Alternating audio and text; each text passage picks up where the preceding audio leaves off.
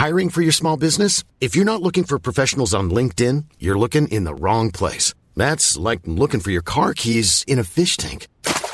LinkedIn helps you hire professionals you can't find anywhere else, even those who aren't actively searching for a new job but might be open to the perfect role. In a given month, over 70% of LinkedIn users don't even visit other leading job sites. So start looking in the right place. With LinkedIn, you can hire professionals like a professional. Post your free job on linkedin.com slash people today.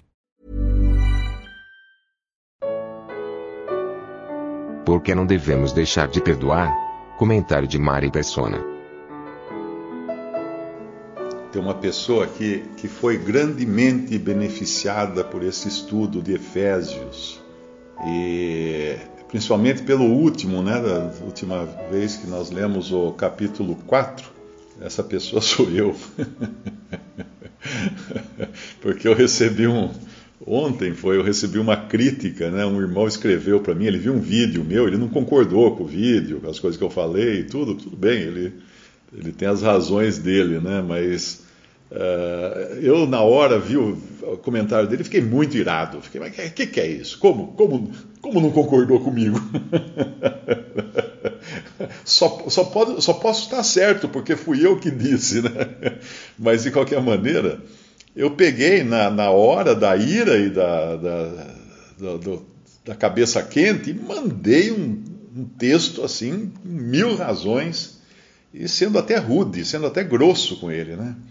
Ah, mas daí eu passei o resto do dia, eu não, não eu não conseguia, eu não conseguia ficar sossegado, porque eu lembrava justamente do, do, que nós lemos no capítulo 4 de Efésios, que é, ah, que é o final do capítulo. Não saia, versículo 29, 4, 29, não saia da vossa boca nenhuma palavra torpe, mas só a que for boa para promover a edificação para que dê graça aos que ouvem. E aí eu perguntei para mim mesmo, eu, será que eu, eu, promovi alguma edificação com a minha ira, com esse, com esse meu comportamento tempestivo? Né? Será que eu levei graça a ele? E, e depois ele fala mais para frente, no versículo 31, toda amargura, e ira, e cólera, e gritaria, e blasfêmias, e toda malícia seja tirada de entre vós. Antes, sede uns para com os outros benignos, misericordiosos, perdoando-vos uns aos outros, como também Deus vos perdoou em Cristo. Então, entre essas características de Deus, que nos fala no começo do capítulo 5 aqui, é, ser imitadores de Deus como filhos amados, o amor é uma, né, como a gente, a gente percebe claramente aqui, e, mas a outra é também essa, de perdoar. Luz é outra, né, que ele vai falar mais para frente, mas outra é de perdoar, é de exercer perdão, que não é uma coisa tão simples assim. É? Alguém discorda de mim, eu não gosto que discorde de mim. Qualquer um de nós, a carne, claro, ela, ela finca o pé e vai lutar por essa bandeira, até a morte, se precisar. Né? Aí eu parei, parei, parei, pensei, pensei, li, li de novo Efésios 4, a passagem, né? Falei, não, não vai ficar assim. Eu não vou deixar barato esse negócio aqui. Eu vou, eu vou, eu vou resolver já isso aí. Aí peguei e mandei uma mensagem para ele, falei assim: me perdoe. me perdoe pelas minhas palavras, pelo meu uh, temperamento tempestivo. Uh, eu, recebi seu e-mail numa hora ruim e eu respondi assim, de, de, de, repente, sem pensar bem no que eu estava fazendo, nem de como aquilo poderia ofender você. Então, por favor, me perdoe, me desculpe, desconsidere, delete aquilo que eu falei, porque não era minha intenção de maneira nenhuma ofender você. Passaram algumas horas, ele escreve para mim: Não, eu que tenho que pedir perdão de eu ter criticado o que você falou, porque tatatita. Tá, tá, tá. então ficou uma coisa linda, deliciosa. De repente, quando você retém o perdão, o que acontece? Você fica algemado à pessoa. Você não pode perdoar a pessoa, não pode suportar a pessoa, não pode olhar para a cara da pessoa. Se ela vem numa calçada, você atravessa a rua e anda na outra calçada só para não se encontrar com ela.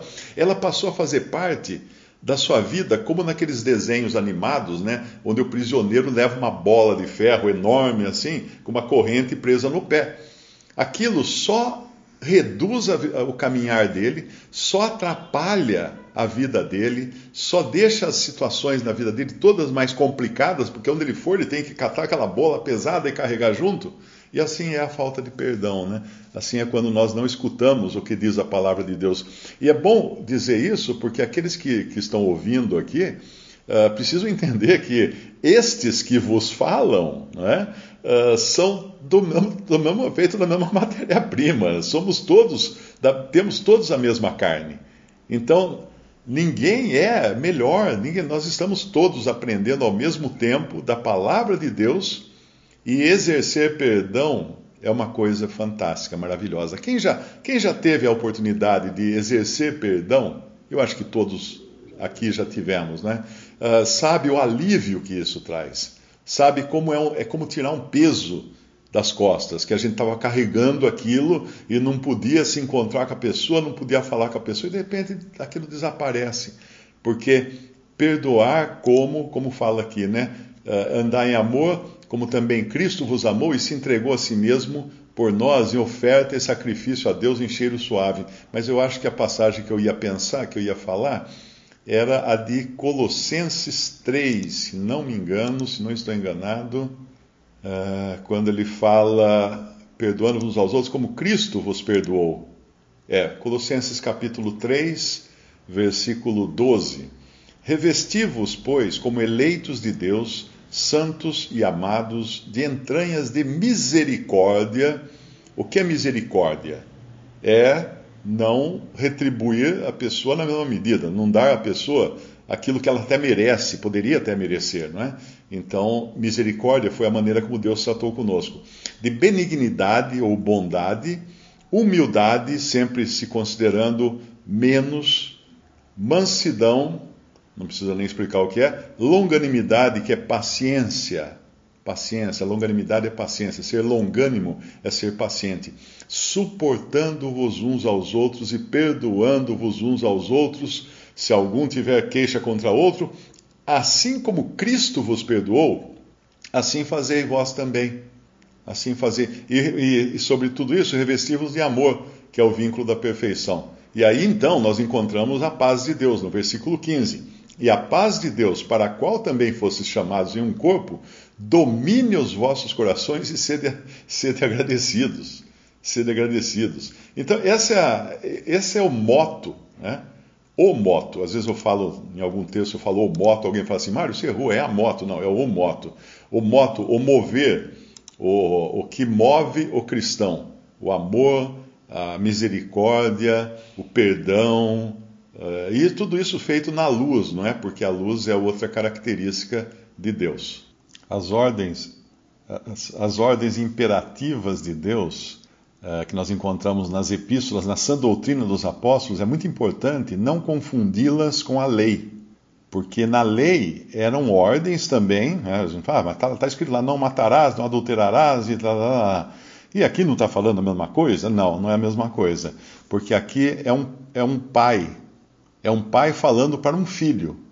É alguém com quem eu tenho um relacionamento já. Eu já sou filho de Deus. Eu não vou ser filho de Deus se seguir uma lista de regras e mandamentos, de determinações, de, de ordens, mesmo como essas daqui. Ninguém, eu se eu não, não fizesse aquilo que meu pai pedia para eu fazer, eu não ia deixar de ser filho dele. Jamais eu ia sofrer consequências, eu ia ser colocado de castigo, não ia, não ia ganhar sorvete, não ia ganhar presente, e uma série de consequências. Ia apanhar também, entrar no chinelo, algumas consequências, mas porque ele era meu pai. Ele era o meu pai, ele era o seu Mário, né? Que eu, como diz, mesmo nome meu. Mas ele era meu pai, então eu, eu tinha um relacionamento de filho. Eu não ia me tornar mais filho ou menos filho se obedecesse ou se desobedecesse. Não mudaria de jeito nenhum minha certidão de nascimento. Imagina se cada dia que eu desobedecesse meu pai, a certidão fizesse que nem aqueles filmes, né? Que a pessoa ah, faz uma coisa lá no passado, daí quando ela vem no presente, as letrinhas apagam assim, porque ela anulou aquilo que foi no passado. Não, não ia mudar nada na minha certidão de nascimento, de novo nascimento agora, na relação que eu tenho com meu pai. Então, é, são, são, são ordens dadas, né? Sede, faça, etc., não para eu me tornar filho, porque eu sou filho. E o Pai tem interesse que eu ande como Ele eh, quer que eu ande, para ser um reflexo dele aqui na terra. Não exatamente do Pai, né, mas da, do Filho, que é o Senhor Jesus Cristo, que é Deus e homem. Andai como Cristo andou, a, a Bíblia nos ensina. Agora, uh, uma outra, um outro ponto interessante também, que a gente pode aproveitar, falar um pouco sobre perdão, né, que o assunto aqui tem sido perdão. Uh, quando é que nós somos perdoados? Essa é uma questão interessante, porque nós sabemos quando foi que Cristo levou os meus pecados na cruz. Eu sei quando ele levou. Eu não estava lá, mas eu sei. Foi lá na cruz há cerca de dois mil anos, não vou falar mais dois mil anos, que um irmão chamou minha atenção, que não, não era data precisa, etc. Então, há cerca de dois mil anos, Cristo na cruz levou os meus pecados, morreu por mim ali, pagou o preço que era devido para a minha salvação. Ah, então eu já estava salvo? Não, não. Eu já estava perdoado? Não. Eu fui perdoado no momento em que eu criei em Jesus como meu Salvador o perdão estava disponível. É como se Deus estivesse segurando um presente assim nas mãos, falando assim: ó, tá aqui, ó, vem pegar. É seu. É só você pegar, é seu. E é assim, quando nós cremos em Jesus como Salvador, o perdão estava lá disponível. Nós temos esse perdão disponível. Existe uma diferença também entre o perdão judicial e o perdão administrativo ou governamental, e às vezes as coisas se misturam, né? Às vezes tem uma área meio cinzenta entre uma coisa e outra, porque nós encontramos diferentes passagens, por exemplo, lá em Lucas 17, Lucas 17, versículo 3: Olhai por vós mesmos, e se teu irmão pecar contra ti, repreende-o, e se ele se arrepender, perdoa-lhe. E se pecar contra ti sete vezes no dia, e sete vezes no dia vier ter contigo, dizendo arrependo-me, perdoa-lhe. Isso aí está mostrando um perdão que, é, que depende de arrependimento. Um perdão que é dado caso o outro se arrependa. Na realidade, o perdão vai ser sempre assim, porque eu posso perdoar uma pessoa que fez um grande mal para mim e ela não aceitar o meu perdão. Ela vai viver sem o meu perdão. Mas eu já, já perdoei. Da, da parte de cá, zerado já. Eu ponho lá um chequinho na lista assim: este foi perdoado. Pá, esqueço. Lanço no, lanço no, no arquivo morto, morto mesmo, né? Mas o outro não aceita meu perdão, ele vai viver carregando essa bola de ferro amarrada no pé. E ele vai ter que desviar de mim quando eu vier pela calçada, porque eu o perdoei. Lá em Hebreus capítulo 12, tem um versículo muito interessante também, que é nesse sentido, uh, Hebreus 12, versículo 15.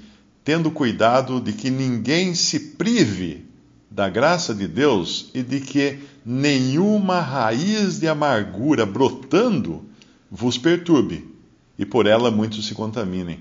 O que é uma raiz? Uma raiz é uma coisa que às vezes você tem lá na terra, você vai e apara a sua grama com a sua máquina de cortar grama, fica lindo, fica maravilhoso. Mas tem raízes de ervas daninhas ali.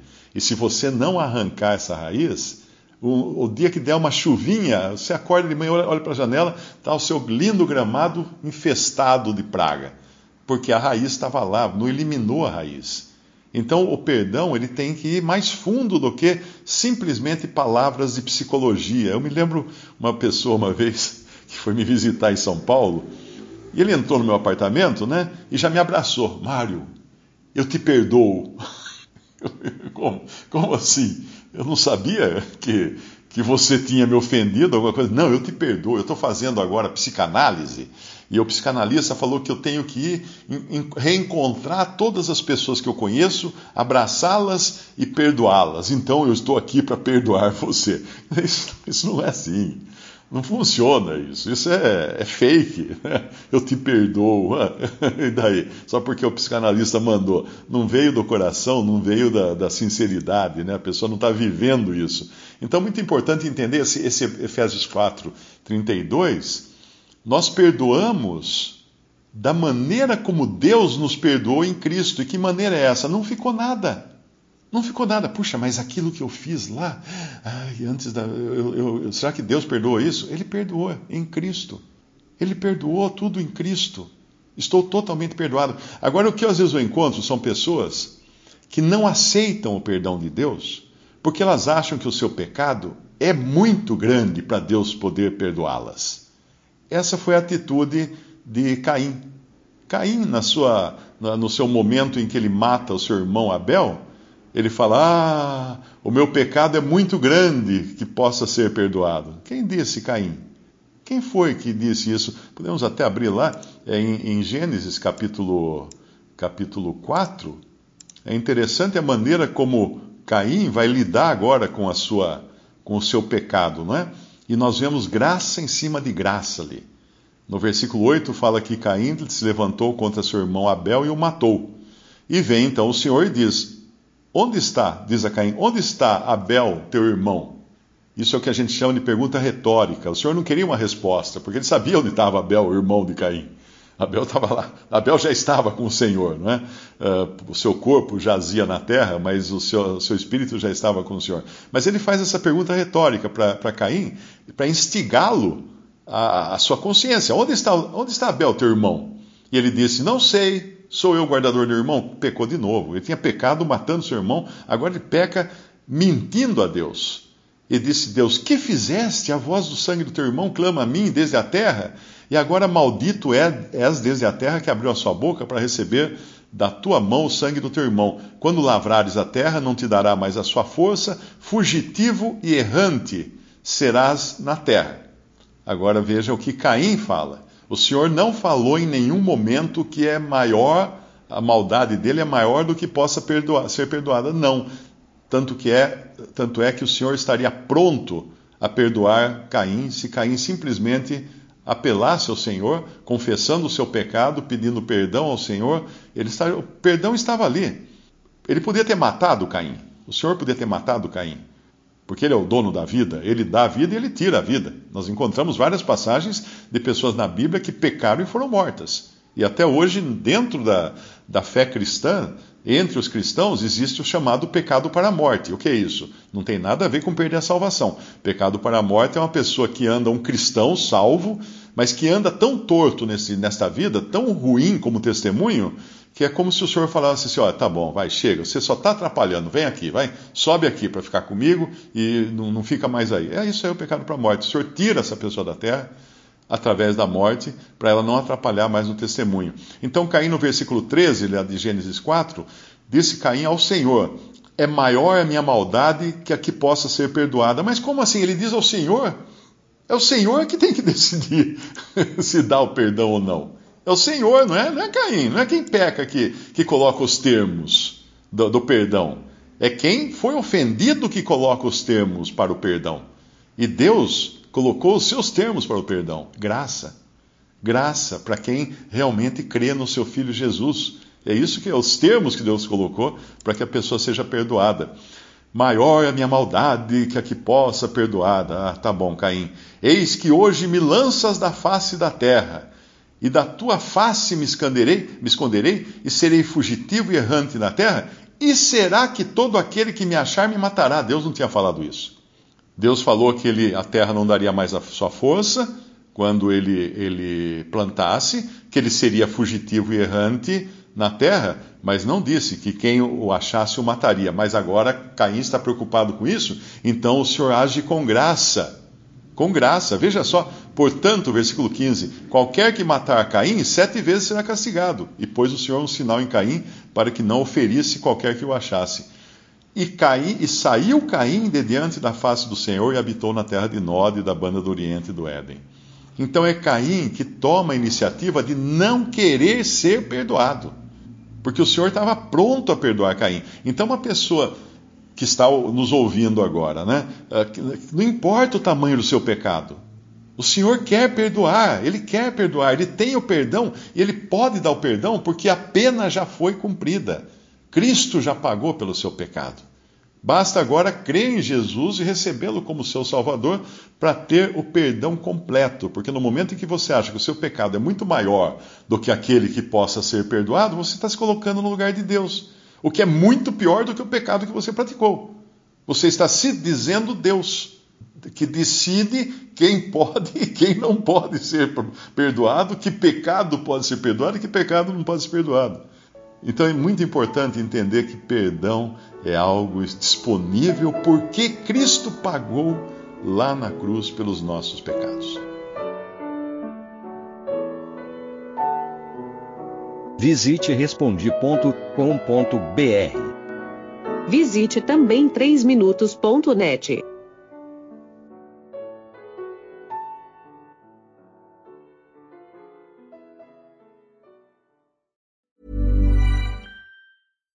When you make decisions for your company, you look for the no-brainers. And if you have a lot of mailing to do, stamps.com is the ultimate no-brainer. It streamlines your processes to make your business more efficient, which makes you less busy.